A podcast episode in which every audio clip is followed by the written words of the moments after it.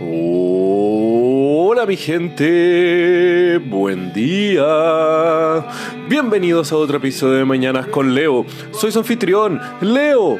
Martes 30 de octubre. Mm, qué día más hermoso para levantarse con hambre de más en nuestras vidas, ¿o no?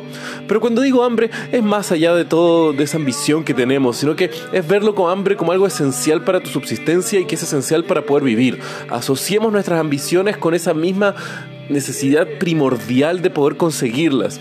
Y es así porque si no hay esa motivación para cumplir nuestros sueños, para desarrollar nuestros proyectos y dejar algún tipo de cambio o impacto del mundo, ¿para qué lo estamos haciendo? Estamos en tiempo donde las herramientas para hacer el cambio que queremos ver en el mundo son las más accesibles que nunca antes en la historia de la humanidad.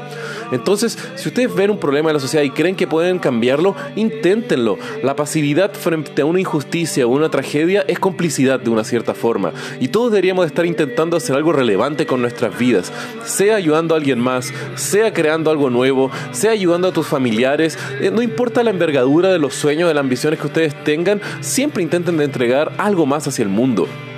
Y no se sientan mal, como dije, por la envergadura de los sueños.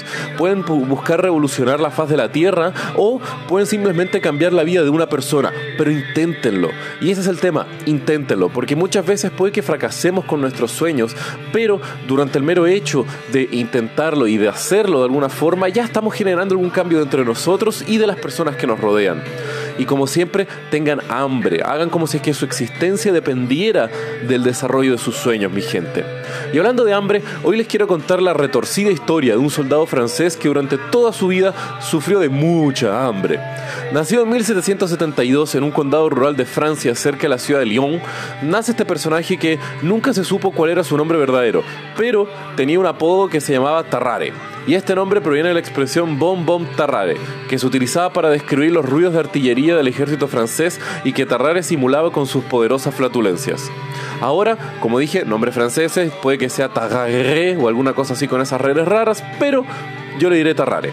El tema es que, ¿qué hacía tan peculiar a Tarrare? Bueno, eso es que se consideraba como uno de los mayores glotones de la historia de la humanidad. Y no porque fuera un hombre súper obeso, al contrario, se estimaba que pesaba alrededor de entre 40 y 60 kilos y durante gran parte de su vida siempre fue reconocido por este apetito voraz y que nunca lograba saciarse. A sus 17 años, Tarrare ya era capaz de comer un cuarto del cadáver de una vaca en solamente un día, que era casi lo que él pesaba, pero en carne. El tema es que esto eh, también no solamente se restringía a comida normal, sino que él comía todo lo que se le pusiera por delante. Y debido a esto, la pobre familia agrícola de Tarrare ya no podía seguir manteniendo el apetito de su hijo, por lo que deciden expulsarlo a su casa. El tema es que después merodea con una banda de ladrones por la campiña francesa, mendigando por comida y a veces hasta asaltando para poder comer. Pero su apetito era tal que muchas veces atacaba a pequeños agricultores para poder comerse sus animales enteros, devorándose gallina o atrapando roedores y otros animales pequeños del campo para poder comer. Luego de unos años así, Terrares hace parte de un show de espectáculos donde él recibía cualquier cosa lo que el público le diera y se lo comía. Por ejemplo, le entregaban baldes llenos de corchos, manzanas, piedras y se lo comía. En otros actos le entregaban conejos, patos y otros animales enteros y procedía a devorárselos enfrente del público en pocos bocados. Y cuando digo que se los comía todo, era todo, onda, piel, huesos, pelo, todo lo que viniera por delante. Esto sí le duró pocos años, pues Tarrari casi fallece debido a una obstrucción intestinal que provocó dolores intensos y me imagino la razón por la cual estaba obstruido, loco, que no comía ese hombre, y de eso recibe laxantes poderosos en un hospital para poder recuperarse. No quiero ni imaginarme lo que tuvo que haber sido eso. Pero bueno, el tema es que se preguntarán cómo era tal personaje físicamente y bueno, los recuentos de Tarrari de la época lo describen como una persona esbelta hasta normal para la época, con una boca extremadamente amplia, con horribles dientes extremadamente marcados, y al mismo tiempo manchados de cualquier cosa, una cara deformada debido a que sus cachetes se decía que podían almacenar hasta 12 huevos cocidos y al mismo tiempo al comer su estómago se estiraba de forma impresionante, como si fuera un gran globo. Y muchas veces al terminar de comer y pasar un cierto tiempo, la piel de su estómago le colgaba en distintos pliegues que podían llegar hasta su cintura. Al mismo tiempo, se consideraba que era muy apestoso hasta para los estándares de Francia del siglo XVIII, tanto así que muchas personas decían que a Tarrare no se le podía aproximar a más de 20 pasos por el hedor que él expelía. El tema es que unos años después, en 1792, explotó la guerra de la primera coalición en Francia, y Tarrare se une al ejército principalmente porque le habían dicho que en el ejército le estarían preparando raciones hasta satisfacer su apetito. Pero, aun cuando el ejército le había cuadriplicado sus raciones, Tarrare aún así pasaba hambre, merodeando por los basurales comiendo excedentes de comida de otros soldados para poder satisfacerse y luego de un caso de exhaustión severa es transferido a un hospital militar, donde los médicos quedan fascinados por el personaje y por la condición médica de Tarrare. Es así como deciden realizar distintos experimentos para comprobar realmente cuáles son los límites de la glotonería de este hombre. Uno de los experimentos que realizaron le sirvieron una cena de 15 personas, la cual él se comió toda una sentada y dedicó inmediatamente a dormir después. Luego le entregaron una anguila a Tarrare, el cual él trituró su cráneo entre sus dientes y dedicó a sorbetearla poco después. El tema es que después le entregaron otros animales a Tarrare, siendo ellos cachorros, serpientes, culebras y se los comía todos vivos. Por lo general, algunos los mataba antes de devorarlos, pero eso era un caso raro.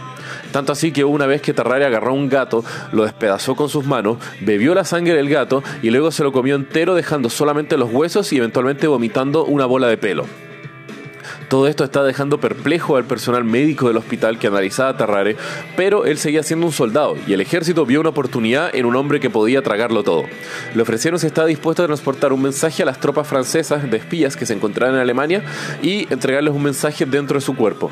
Tarrare acepta con la condición de que se le entregue una carretilla de órganos y trozos de carne para luego él poder comérselo. El ejército accede y eh, sale Tarrare con un mensaje en su tripa hacia los eh, espías franceses en Alemania. El tema es que Tarrare era un horrible espía. Esto pues no pasaba desapercibido, no hablaba alemán y mutilaba pequeños animales por las ciudades donde se encontraba para poder comérselos o se encontraba hurgando en la basura. El tema es que brevemente Tarrare es capturado por los soldados alemanes. Al ser cuestionado por solamente un día, Tarrare ya confiesa y les comenta que él llevaba un mensaje escondido entre su cuerpo, lo amarran a una letrina, desde luego de leer el mensaje que Tarrare expulsa de su cuerpo, ven que no era algo de gran importancia, hacen una ejecución falsa como si es que lo hubieran golpeado lo, eh, lo golpean un poco y luego lo liberan. De ahí Tarrare se encuentra desesperado por encontrar una cura a su condición, pues esta casi le costó su vida. Y es así como Tarrare vuelve al hospital clínico eh, del ejército y ahí se encuentra con el jefe de cirugía Baron Percy. El tema es que Percy junto a Tarrare intentan distintos métodos para controlar el apetito de Tarrare, pero ninguno de ellos resulta. Y ahí es cuando Tarrare se dedica a vivir estos tiempos en el hospital, terminando comiendo basura de una carnicería cercana y al mismo tiempo Tarrare fue encontrado eh, tomando sangre de los pacientes que se encontraron realizando distintas sangrías médicas.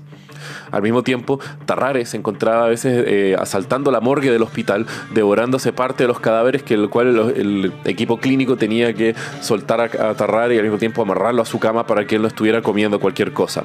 El tema es que esto se fue normalizando poco a poco y tuvieron más soltura con Tarrare y sus distintos ataques de hambre, hasta que un momento un bebé de 14 meses desapareció del hospital y Tarrare era el mayor sospechoso de que se había devorado al bebé. El tema es que el nunca logró defenderse, pero tampoco nunca corroboraron de que él se había devorado al bebé. Pero de todas formas es expulsado del hospital. Ahí Tarrare deambula por Francia y reaparece unos años después con un caso severo de tuberculosis y fallece a las pocas semanas. Muchos médicos del hospital se negaron totalmente de realizarle una autopsia por medio miedo perdón, a qué podrían encontrar ahí dentro. El tema es que Percy decide lanzarse de lleno y descubrir algunas de las anomalías que afectaban a Tarrare.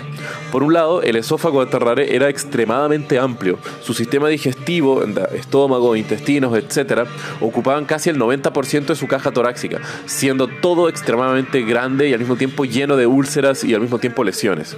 Y hasta el día de hoy no hay ciencia cierta sobre cuál era la condición que sufría Tarrare. Algunos dicen que podría ser una deformidad de su amígdala, otras un formato extremo de hipertiroidismo, pues ningún recuento de Tarrare demuestra que sufría algún problema mental además de este apetito incontrolable. Y así es como termina la grotesca historia de Tarrare, un espectáculo ambulante y una vida llena de una voracidad inigualable. Y bueno, mi gente, si quieren saber más del episodio de hoy, pueden revisar los links en la descripción del episodio. Y como ya saben, que tengan un muy buen día. Los quiero, mi gente. Besos.